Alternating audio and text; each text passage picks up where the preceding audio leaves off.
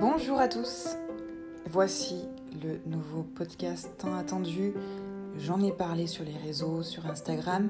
Je vais vous parler aujourd'hui d'un sujet très polémique où je pense beaucoup de personnes se posent des questions, que ce soit des mamans, des mères de famille, des adolescentes, euh, tout simplement des consommateurs médias ou tout simplement aussi des personnes qui n'ont pas du tout euh, accès aux réseaux sociaux et qui voient toute cette, euh, influence, les influencer aussi dans leur choix par les médias et qui sont en quelque sorte tributaires de voir toutes ces personnes-là créer leur vie et leur choix par rapport à ce qu'ils voient au quotidien.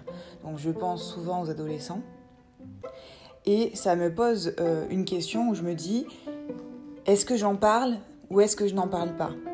Et je pense que c'est quand même important d'avoir toute la connaissance et la lumière sur un sujet et d'avoir aussi d'autres avis pour pouvoir se dire, ah d'accord, il n'y a pas que mon avis à moi ou celui de, mon ami, de ma copine ou je ne sais de, de qui, il y a aussi l'avis d'une personne qui peut voir les choses d'une manière un peu différente aussi et qui peut m'apporter quelques lumières sur un sujet aussi important en 2019 qu'est l'influence réseau, l'influenceur conscient ou suiveur 2.0. C'est le titre que j'ai intitulé mon podcast.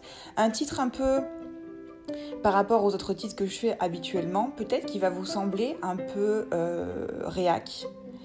Mais, euh, mais je pense pas en fait, euh, je pense que c'est plutôt la réalité et qu'il ne faut pas non plus édulcorer les choses. Il faut dire les choses comme elles sont. Et je pense que soit on est face à des influenceurs conscients, donc c'est en fait moi je vais me focaliser sur euh, le leader positif, hein, et le suiveur 2.0 entre guillemets. Le suiveur, c'est une connotation comme ça un peu particulière, mais euh, c'est la vérité. À quelque part, on peut se retrouver inconsciemment suiveur 2.0 sans faire exprès, se remettre en question sur des choses sans faire exprès, etc., etc. Et ça peut être très pernicieux. Les personnes savent très bien mener les réseaux sociaux. Il y a toute une équipe derrière, je vous rappelle, pour pouvoir vous proposer des choses. Et en fait, euh, on peut faire beaucoup avec un simple téléphone. Et je pense que c'est le moment de passer au podcast. Donc, le podcast sur l'influence des influenceurs réseau, les conséquences sur la psychologie et l'idéologie humaine. Faulkner, dans son ouvrage Tandis que j'agonise, dit Des fois, je ne sais pas trop si on a le droit de dire qu'un homme est fou ou non. Des fois, je crois qu'il n'y a personne de complètement fou et personne de complètement sain tant que la majorité n'a pas décidé dans un sens ou dans l'autre. C'est pas tant la façon dont un homme agit que la façon dont la majorité le juge quand il agit ainsi. Phrase de Faulkner que j'adore, tirée de son ouvrage Tandis que j'agonise. Comment est-on influencé dans notre société moderne et l'est-on réellement? Qui nous influence? Le choisit-on réellement? Nous pourrions choisir qui nous influence au quotidien. Nous pourrions émettre un avis très lucide de tel ou tel sujet avec notre propre façon et manière de penser et cela ferait écho à notre individuation. Nous pourrions être influencés par un groupe d'individus qui construisent leur propre morale et code de conduite. Tous les groupes sociaux instituent des normes et s'efforcent de les faire appliquer au moins à certains moments et dans certaines circonstances.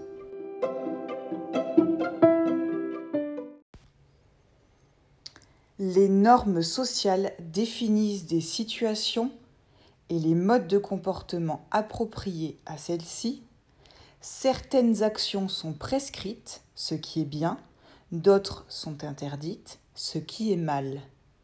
Quand un individu est supposé avoir transgressé une norme en vigueur, il peut se faire qu'il soit perçu comme un type particulier d'individu auquel on ne peut faire confiance pour vivre selon les normes sur lesquelles s'accorde le groupe.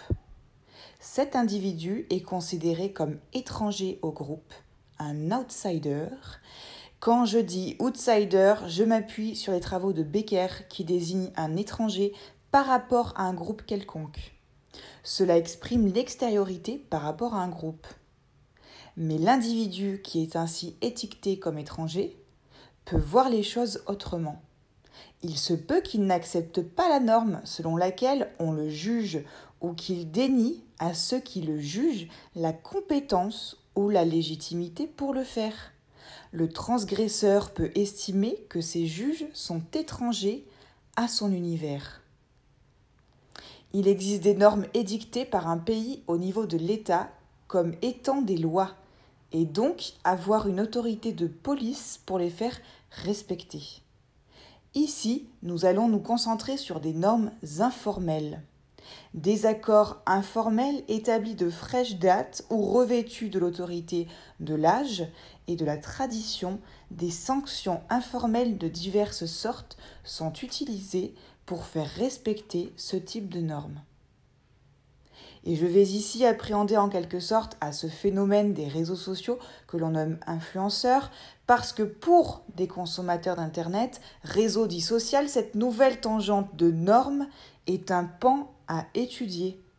Alors ici, pour étayer mes propos et mon analyse, je vais me baser sur trois types d'influences que, que j'ai repérés être les trois les plus importants il faut bien différencier l'influence marketing de l'influence réseau basée sur un compte de partage de ce que l'on nomme lifestyle, qui met en avant avant tout l'éthique propre de la personne, de celui qui vous influence, et enfin d'un compte de créateur de contenu destiné à partager une expérience basée sur une résilience d'un complexe, un partage d'expérience qui a été transcendé donc un leader positif. On parle de marketing d'influence pour définir les techniques qui vont s'appuyer sur un, ou plusieurs leaders pour réaliser la promotion d'un site, d'un produit ou d'un service. Ces leaders peuvent être une personnalité ou un site de référence sur une thématique donnée. Là, on parle de marketing d'influence. En règle générale, ce n'est pas un partage réalisé avec l'objectif de donner son avis, mais de donner l'idée que tel ou tel produit est utile, rapide d'utilisation, qui fonctionne, etc., etc. On va vendre un produit ou service dans un but lucratif d'une marque ou de sa propre marque. On peut évidemment le faire en croyant au produit, en bienveillance et en accord avec des valeurs saines et éthiques, comme le font euh, très bien les personnes qui vendent tout ce qui est bio, euh, avec une éthique de marché qui se rapporte à la tradition, euh, qui est réalisée dans un petit village, qui a une éthique forte, une, voilà, un, un partage. C'est possible, il n'y a aucun problème là-dessus. Je ne critique absolument pas j'explique des faits. Mais aussi, on peut réaliser l'exercice de manière à ne voir que le côté pécuniaire dans une forme de communication marketing de type téléachat. Ça, on le voit très clairement hein, quand euh, on voit des personnes faire ce, genre d'exercice. On a tout de suite repéré, ok, c'est carrément apparenté à du téléachat. Je vous explique donc un point de vue très social et même classifié, ordonné et dans le contrôle hein, de ce que je pense, de ce qui est la réalité dans notre société. Et par la suite de ce podcast, je vais vous expliquer ce que je pense en matière de pensée libre et d'intelligence émotionnelle et justement une autre voie d'accès pour pouvoir conscientiser les choses une fois le nez sur les réseaux sociaux. Et ça c'est important. Une fois le nez sur les différents, euh, différents réseaux sociaux, vous allez être capable après ce podcast de vous dire ah ok, elle a touché du doigt quelque chose que je ne conscientisais pas avant.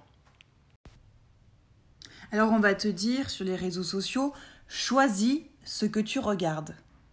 Oui, mais cela peut être très pernicieux et vicieux parfois, car désormais même la médiocrité est visible dans le sens où une personne adulée a aussi sa part d'ombre et elle est exposée de manière claire sur les réseaux. Par exemple, j'adore ce chanteur, mais je n'aime pas ce qu'il fait dans sa vie ou de sa vie. Pour autant, j'aime ses chansons. C'est une réalité qui m'est moi-même arrivée étant plus jeune avec Eminem à l'époque. La seule différence est que à l'époque, les stories n'existaient pas. Nous avions donc les informations des frasques de nos personnalités publiques préférées par les journalistes et on savait ô combien les journalistes aimaient bien déformer la réalité. Que serait le monde aujourd'hui si Eminem avait eu accès à l'époque aux stories? Est-ce qu'un adolescent ou une personne n'ayant pas le recul pour faire la différence, si mon chanteur préféré fume est-ce que si je le fais, je serai cool comme lui ou elle? Est-ce que si mon sportif préféré se dope et réussit, et à côté de cela transmet une belle morale, cela signifie que je peux le faire aussi? Est-ce que c'est de l'ordre du bien, donc banalisé? C'est à double sens, car vous basez vos actions sur ce que la personne veut bien vous montrer. Attention à ce que vous regardez et si vous le faites, faites-le de manière à vous renseigner aussi sur les informations transcrites par les personnes que vous adorez sur les réseaux.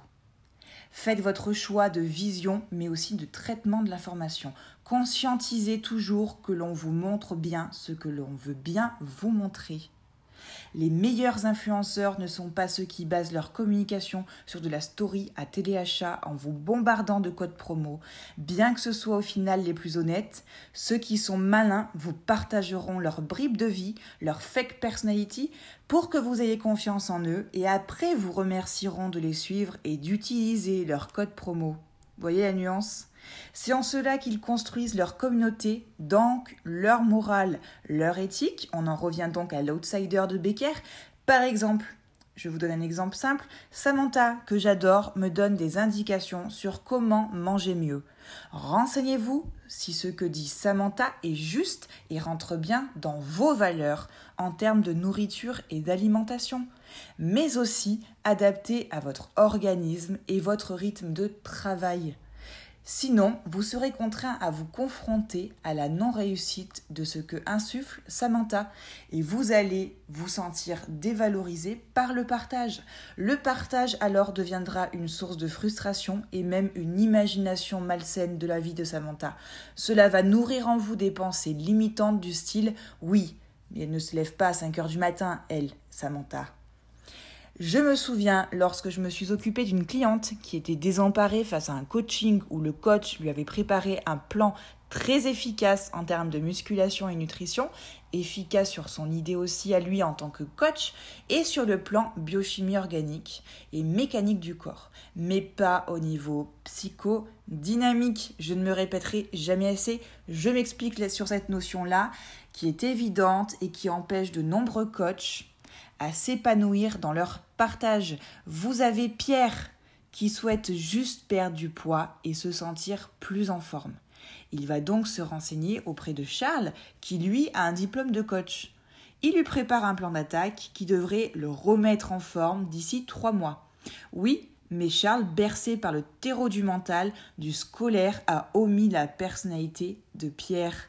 La personnalité dans sa globalité sociale, sa dimension relationnelle et psychique alors que un questionnaire détaillé sur ses habitudes alimentaires, ses moments où il a le plus faim, ses troubles, désordres et même échecs antérieurs, en somme, les raisons de sa demande et les causes de son manque d'autonomie, de recul, de lucidité pour y parvenir, aurait pu le mettre sur la piste du pourquoi cela ne fonctionne-t-il pas?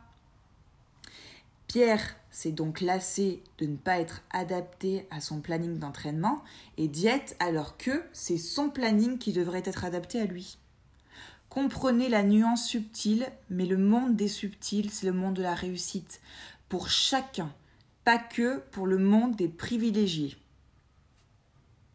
Le monde des possibles, c'est le monde de la réussite, pour chacun.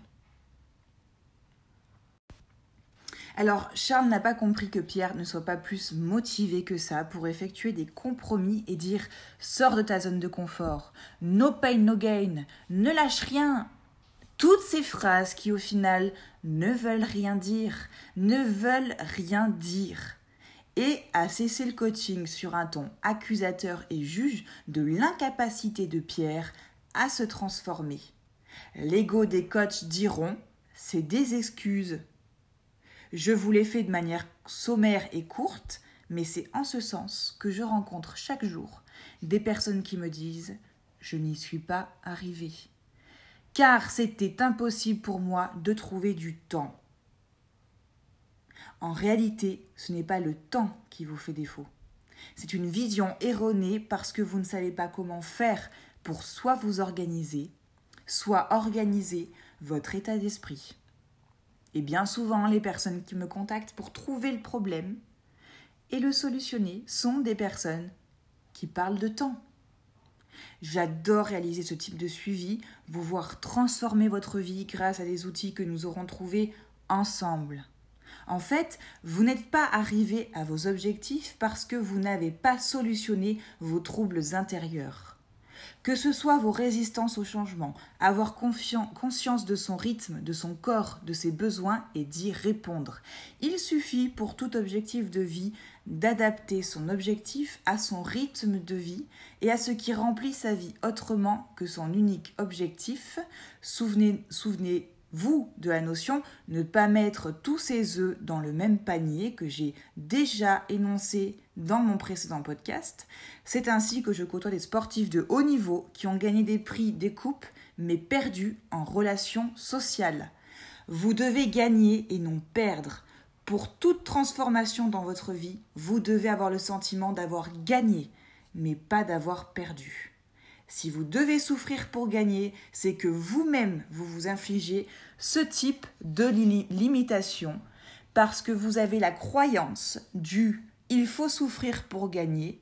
Vous êtes trop dans le mental et bercé par le terreau du mental qui vous empêche de trouver de la bienveillance, bientraitance et amour. Cela emmène le jugement, la peur de l'échec, le regard des autres, le syndrome de l'imposteur, le perfectionnisme, l'autoritarisme.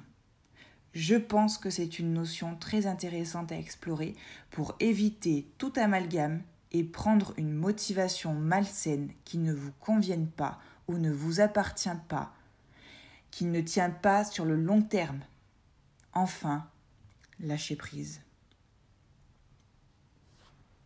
Le coach, lui, de son côté, peut nourrir cette idée de je veux coacher seulement des personnes motivées, alors que sa méthode n'est peut-être pas adaptée pour suivre des personnes qui ne se classeraient pas dans la catégorie je fais ce que l'on me dit.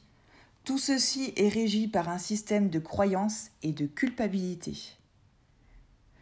Trouver votre coach, c'est aussi trouver le moyen de réussir, tout comme si vous désirez trouver une personne qui parle de l'amour du couple, il faut trouver la personne qui vous aide à mieux comprendre ce qui se joue en vous et non son idée de la vie à lui.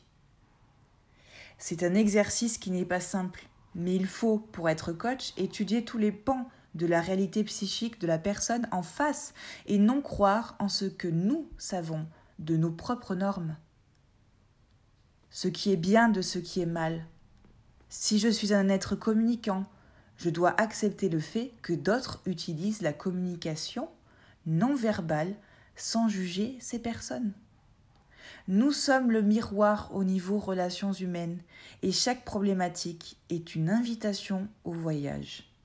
Voulez-vous voyager? C'est ça, sortir de sa zone de confort c'est vouloir voyager avec l'autre et comprendre sa dimension, sa notion, ses rêves, aspirations, son legs patriarcal. En termes de coaching, ce qui met en échec, c'est de ne pas prendre les choses au sérieux. Par exemple, je coach une personne qui réfute toutes les solutions trouvées. À ce moment-là, il faut lâcher prise sur le suivi.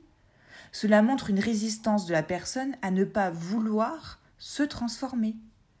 Il y a un gros suivi question psychodynamique qui englobe plusieurs réalités, dont le corps et ses changements.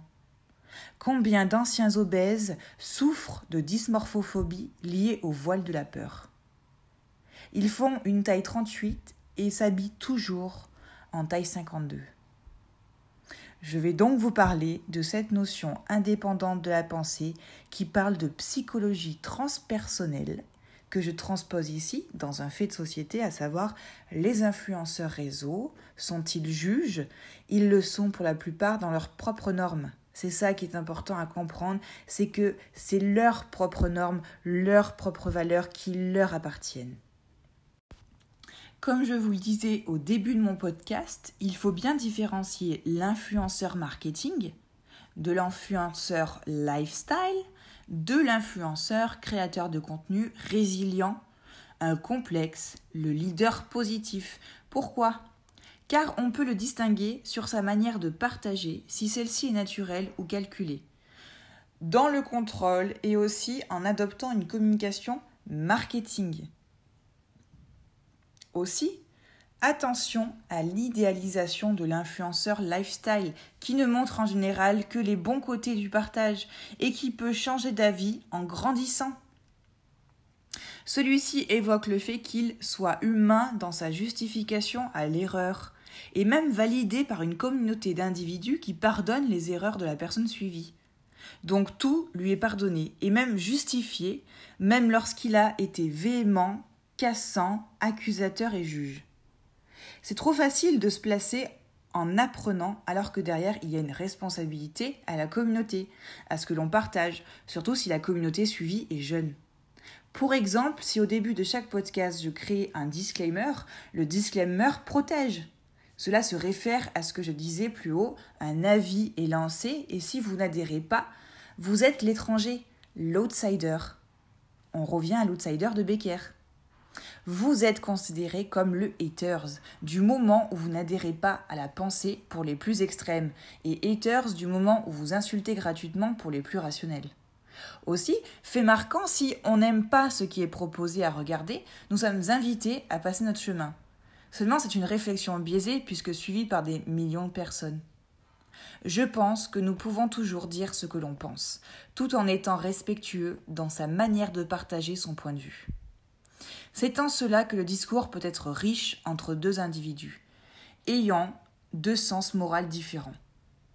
Ce qui est dérangeant avec ce côté réussite réseau est bien sûr l'accès d'un point de vue moral à des privilèges pécuniers de type salaire, publication de livres, ouverture de business et en même temps une réalité logique en ce qui concerne le discours et langage économique de la finance et de l'entrepreneuriat. Si j'ai de l'influence, je crée du business. Autrement dit, j'influence A. C'est ce que nous faisons tous au quotidien à notre échelle.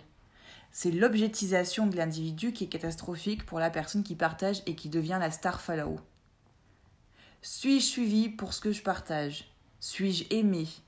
Le personnage que j'ai construit ou celui que je suis et que j'aimerais changer Attention donc avec quoi on démarre et dans quel état d'esprit.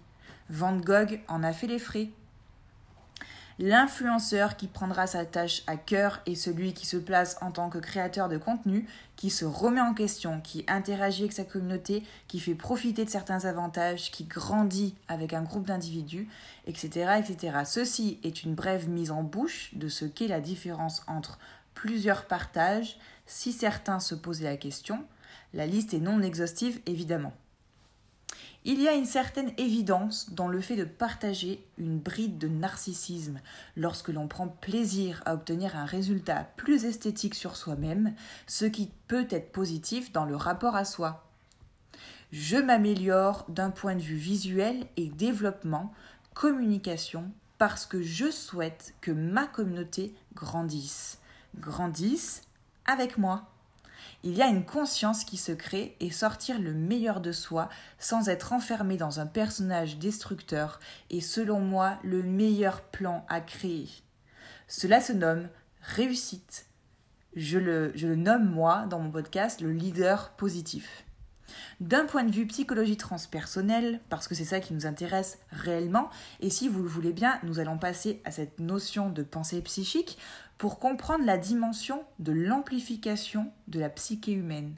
Car elle n'est pas symétrique. L'amplification, c'est le rêve. Comment devient-on une personnalité, une identité forte à l'issue de plusieurs épreuves de vie? Car un partage se constitue justement par l'individuation. L'influenceur conscient de ce qu'il partage est un leader positif. Comment devient-on alors leader positif?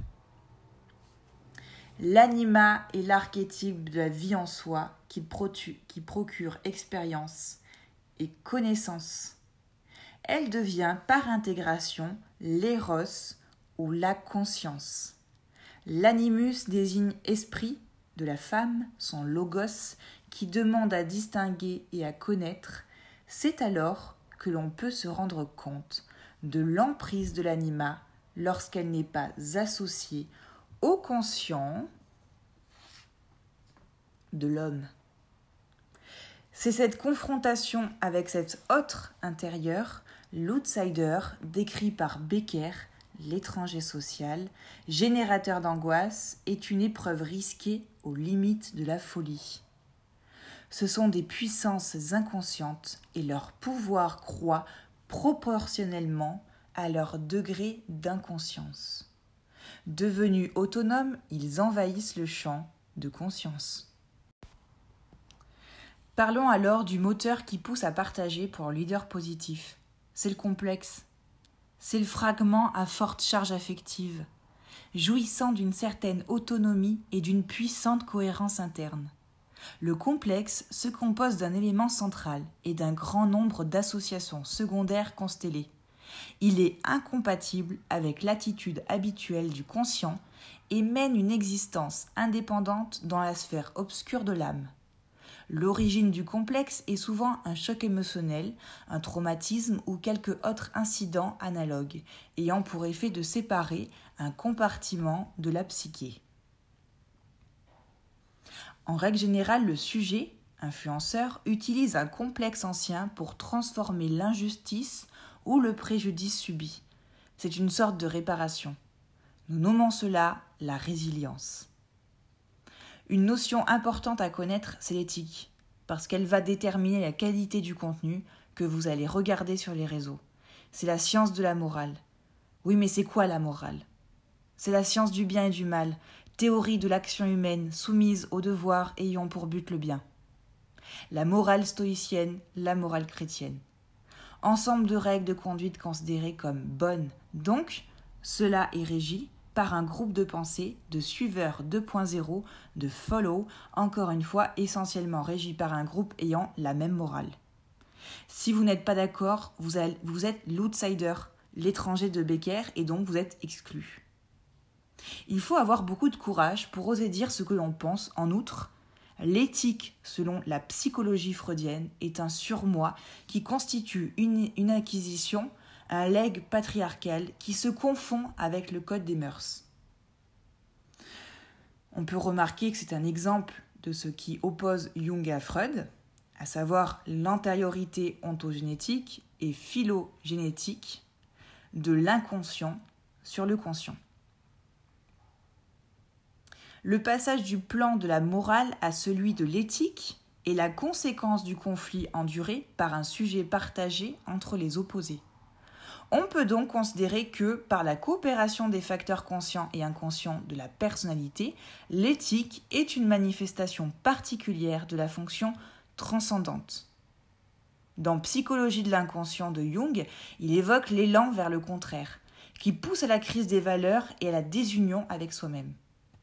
Est-ce que si je n'ai pas la même morale éthique, je suis invité à une culture du dilemme qui conduira à un deuil du principe moral conçu comme un absolu? Par exemple, je vois beaucoup d'influenceurs mettre au premier plan la famille. C'est ce qui fonctionne d'un point de vue marketing des réseaux. Oui, mais est-ce qu'il faille exposer sa famille? Est-ce que la surexposition digitale de la famille n'est pas une manière manichéenne de vous dire je suis une famille parfaite. Rejoins mon sens éthique et tu réussiras, tu seras complet. Est-ce que ce partage d'arrêt sur image, de couverture de magazine, n'est pas destiné à nous influencer? Quelle est en ce sens notre finalité? La finalité, si on n'adhère pas à la morale collective, c'est la souffrance d'une âme qui n'a pas trouvé son sens. La finalité, c'est la souffrance de l'âme. Cela pousse les adolescents et individus jeunes à la névrose.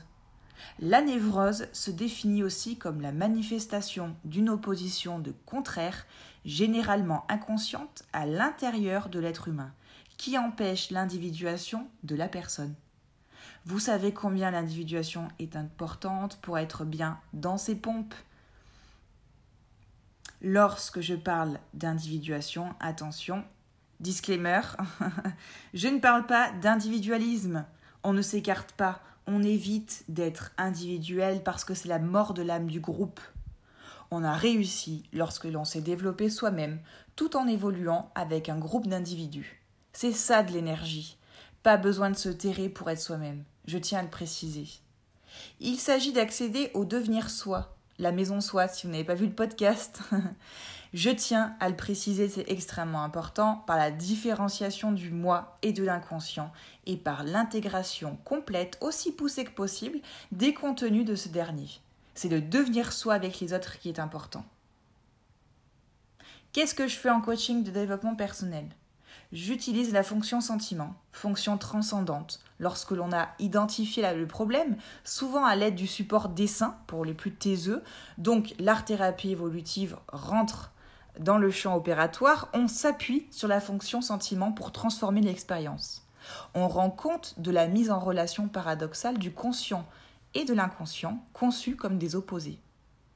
Cette fonction complexe est dite transcendante car elle franchit la distance séparant le conscient de l'inconscient.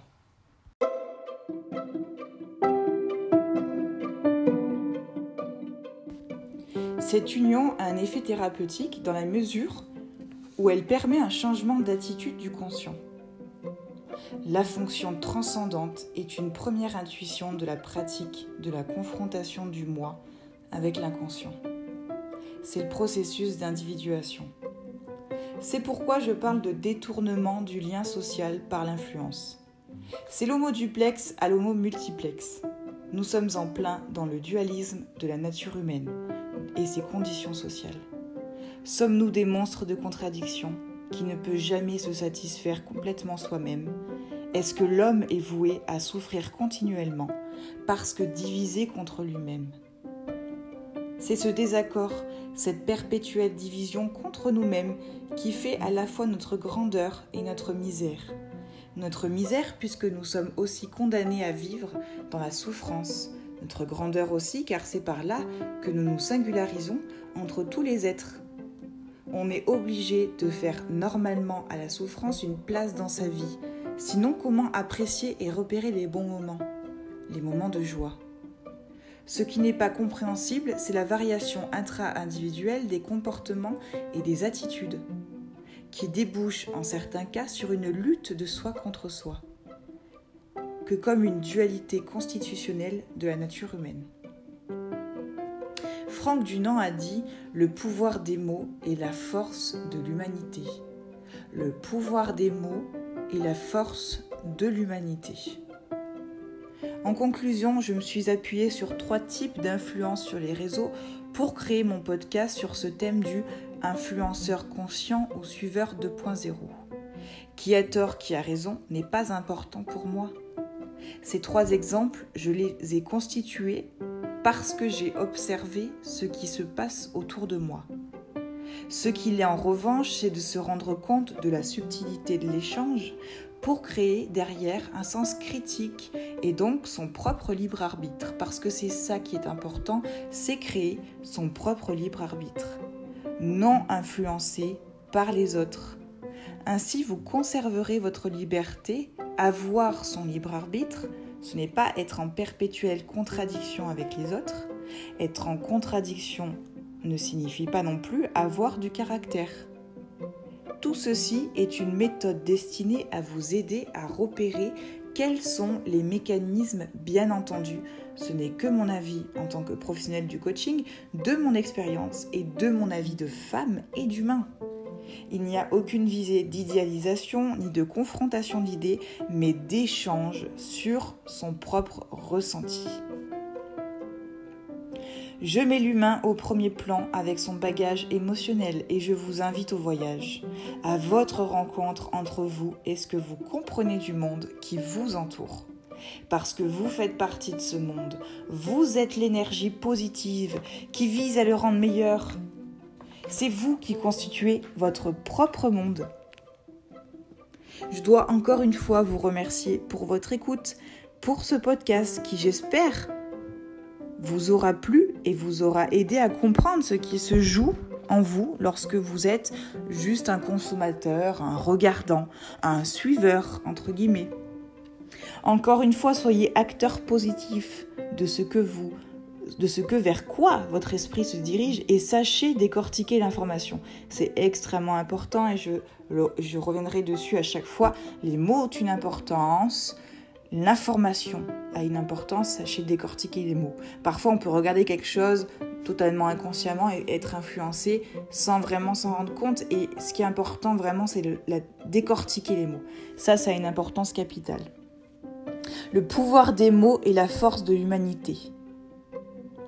C'est une phrase qui va vous qui, va rester en vous et qui va résonner en vous parce que c'est cette phrase-là qui est importante à retenir sur tout le podcast. C'est que les mots et la force de l'humanité, chacun ne prendra pas les mots de l'autre avec la même résonance. Et c'est ça qui est important à savoir. On n'est pas tous destinés à être pareils, on n'est pas pareil, et on ne doit pas conscientiser les choses d'une manière à se dire moi j'ai la vérité, moi j'ai la meilleure solution. Il faut juste constater ce qui se passe autour de nous et aller vers quoi? Vers ce qui nous rend meilleurs, ce qui nous rend plus heureux. Et c'est comme ça qu'on évolue et c'est comme ça qu'on conscientise les choses et qu'on est libre. Je vous souhaite une excellente journée je vous dis à bientôt et n'hésitez pas à partager. Le partage des podcasts, c'est ce qui fait que les podcasts y vivent. C'est ce qui fait que j'ai de plus en plus d'auditeurs et c'est ce qui fait que euh, je, euh, je développe en fait encore plus mes podcasts et les sujets parce que j'ai envie justement d'aider le plus grand nombre de personnes. Vous savez maintenant que mes podcasts sont disponibles aussi sur Apple Podcasts. Vous pouvez même les trouver en consultant Siri et en demandant à voir mes podcasts à moi. Et ça, je trouve ça extrêmement euh, généreux de la part des médias justement. De me, laisser la chance de pouvoir enfin euh, transmettre des, des, brides comme ça de, développement personnel et, de tous les sujets qui peuvent nous transcender au quotidien pour justement avoir un autre avis. C'est pas la vie meilleure que l'autre, c'est juste un autre avis qui permet aux personnes de se retrouver et de se dire ah ouais, c'est un autre avis, un autre avis qui, euh, qui, qui mérite d'attention et qui peut effectivement nous aider. C'est une visée d'aide. Retrouvez tous mes podcasts sur Apple Podcasts Podcast et Spotify disponibles gratuitement. Je le répète, tout est gratuit. C'est pour vous, c'est un cadeau. Je vous souhaite une excellente journée et je vous dis à très bientôt. Merci à vous d'avoir suivi ce podcast.